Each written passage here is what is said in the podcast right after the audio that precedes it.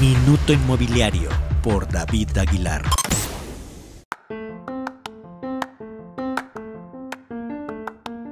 Hola, ¿qué tal? Soy David Aguilar con la información del sector inmobiliario mexicano. Un informe de la Comisión Nacional Bancaria y de Valores sobre el desempeño del sector bancario en el negocio de las hipotecas durante el 2020 destaca lo siguiente. La cartera de crédito total para comprar vivienda tuvo un incremento anual de 5.5% respecto a 2019. Inaudito, porque como se sabe, el año pasado se vendieron menos casas nuevas y usadas debido a la emergencia sanitaria. ¿Qué entonces explica este aumento? Sucede que la mayor parte de las casas compradas con crédito bancario fueron sobre todo en el segmento de vivienda medio y residencial. Este tipo de crédito conforma más del 90% de la cartera hipotecaria que explicamos al inicio. Así, si bien hay menos personas comprando casas, quienes lo hicieron durante el 2020 adquirieron viviendas de precios más altos. ¿Y también por qué destaca este dato?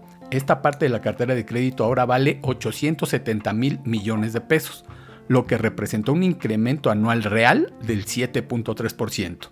Esto es muy por arriba del desempeño del PIB de México que cayó 8.5%, por lo que el avance es sin duda significativo y de llamar la atención. Yo soy David Aguilar, hasta el próximo capítulo. Minuto Inmobiliario por David Aguilar.